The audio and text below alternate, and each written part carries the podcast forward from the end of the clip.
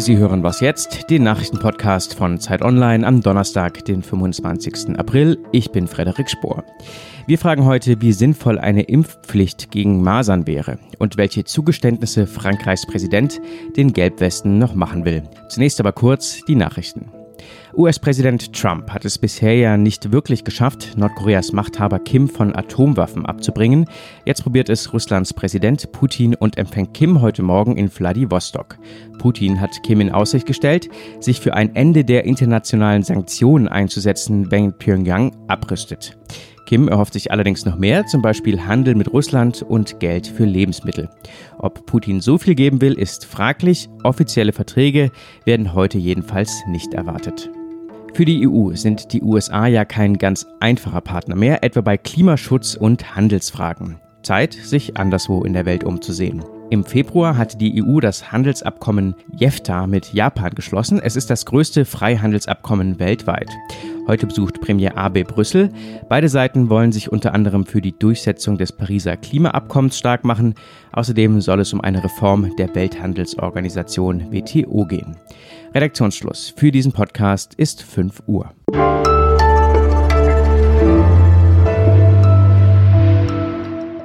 Ich bin Rita Lauter, grüß Sie.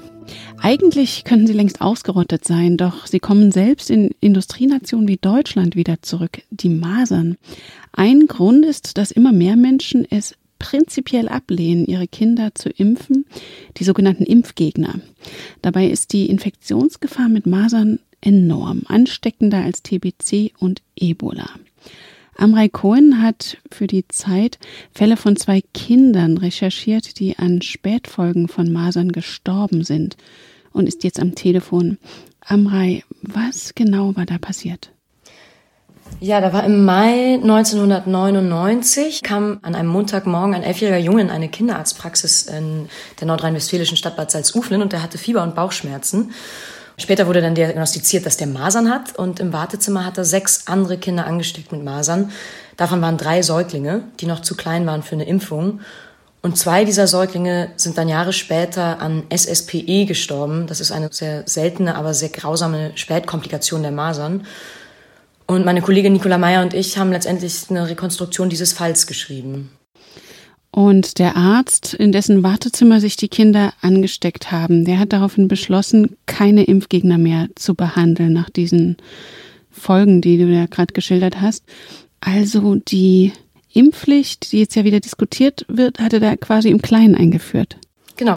Also Notfälle, das war ihm auch wichtig, das zu sagen, hat er natürlich immer noch alle betreut. Das ist seine Pflicht als Arzt.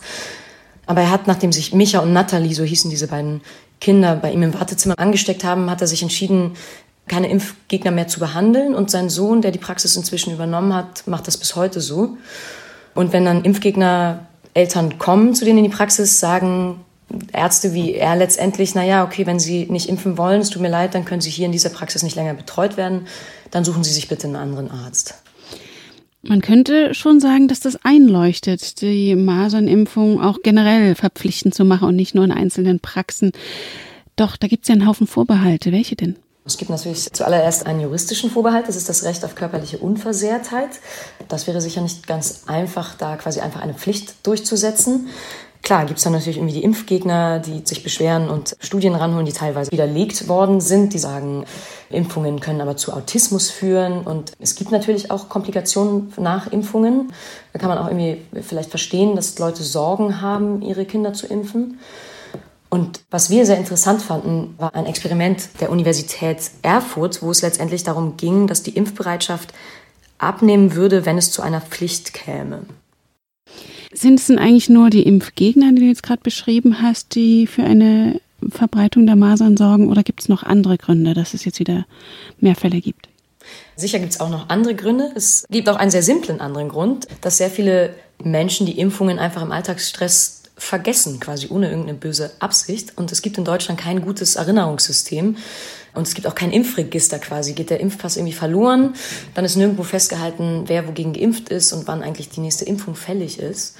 Und auch in dem Fall, den wir beschrieben haben im Dossier, bei diesem Jungen, der letztendlich die Masern in das Wartezimmer des Arztes brachte, war das der Grund, dass die Eltern seine Impftermine einfach schlicht nicht eingehalten haben. Und das ausführliche Dossier zu den Gefahren der Masern ist in der neuen Zeit nachzulesen. Vielen Dank, Amrei Kohn. Dankeschön.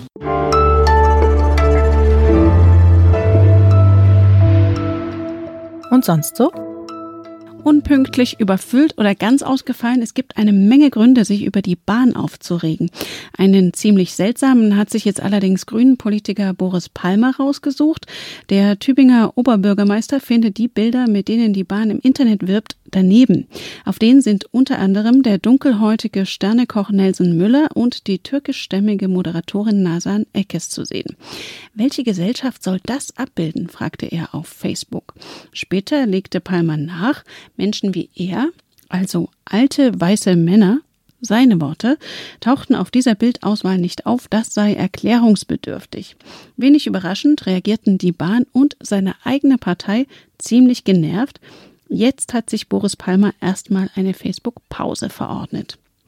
Vielleicht steigt er ja stattdessen einfach mal in einen ICE nach Köln, Frankfurt oder Stuttgart.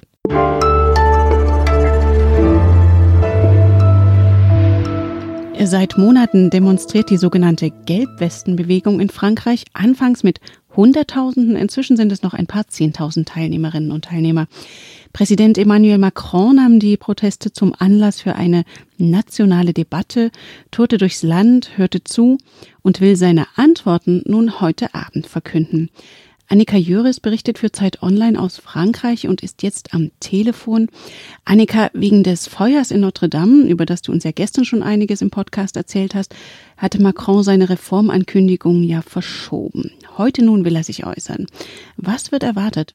Man muss ja sagen, dass die Erwartungen natürlich jetzt immens hoch sind nach monatelanger Debatte in Frankreich und nach fast einem halben Jahr von Protesten der Gelbwesten und es wird da vor allem darum gehen, um einige Steuererleichterungen für Rentner beispielsweise, auch um die Abschaffung wahrscheinlich der Elite-Universität ENA und neu hinzugekommen in dieser Woche ist offenbar die Diskussion um längere Arbeitszeiten in Frankreich, um die Pflege für ältere Menschen zu finanzieren. Das könnte dann zum Beispiel sein, dass ein Feiertag, etwa der Pfingstmontag, wegfallen soll.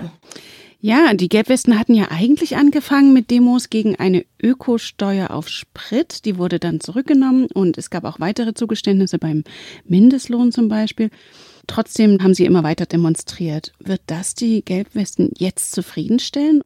Ich glaube, sie werden auf keinen Fall zufrieden sein, was einfach auch damit zusammenhängt, dass da zwei völlig unterschiedliche Ansichten immer wieder aufeinanderprallen. Die Gelbwesten träumen von einem Staat, der mehr Geld von den Reichen nimmt, um sie an die Ärmeren zu verteilen, der kostenlose bessere Schulen zur Verfügung stellt, wohingegen Macron eigentlich ein wirtschaftsliberaler Mensch ist. In Deutschland wäre er wahrscheinlich eher der FDP nahestehend der also eigentlich davon ausgeht, man müsste eigentlich die Wirtschaftsstarken fördern, die Industrie fördern, die, die Reichen unterstützen und die ziehen dann den ganzen Rest mit sich sozusagen. Und äh, da kann Macron auch nicht aus seiner Haut und jetzt ein völlig anderes Programm vorstellen.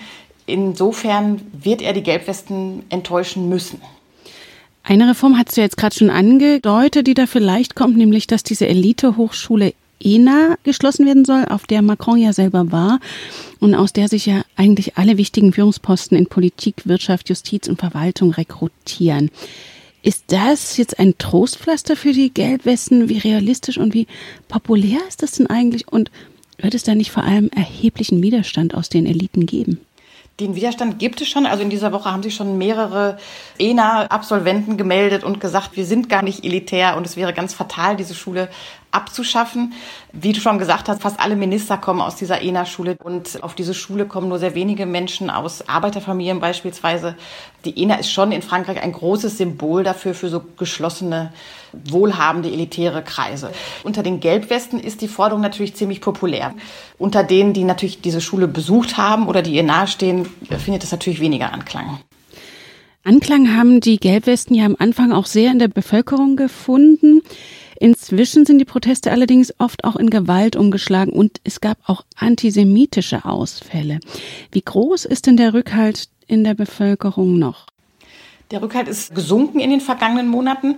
Man muss aber sagen, immer noch um die 50 Prozent unterstützen weiterhin die Forderungen der Gelbwesten, auch wenn natürlich die Gewalt mehrheitlich stark abgelehnt wird. Also damit verschaffen sich auf jeden Fall keine Sympathien mit der Gewalt und natürlich auch nicht mit rassistischen oder antisemitischen Ausfällen. Aber dieses grundsätzliche Gefühl, es könnte mehr soziale Gerechtigkeit geben, ist einfach eine weit verbreitete Forderung in Frankreich. Und wie weit verbreitet das ist, wird man vielleicht am Wochenende wieder sehen, denn da soll wieder demonstriert werden, diesmal mit Unterstützung von Gewerkschaften und Linke. Vielen Dank, Annika Jöris. Gern geschehen. Das war was jetzt, der Nachrichtenpodcast von Zeit Online. Wenn Sie Lust haben, können Sie uns schreiben an wasjetzt.zeit.de und wenn Sie mögen, hören wir uns morgen wieder.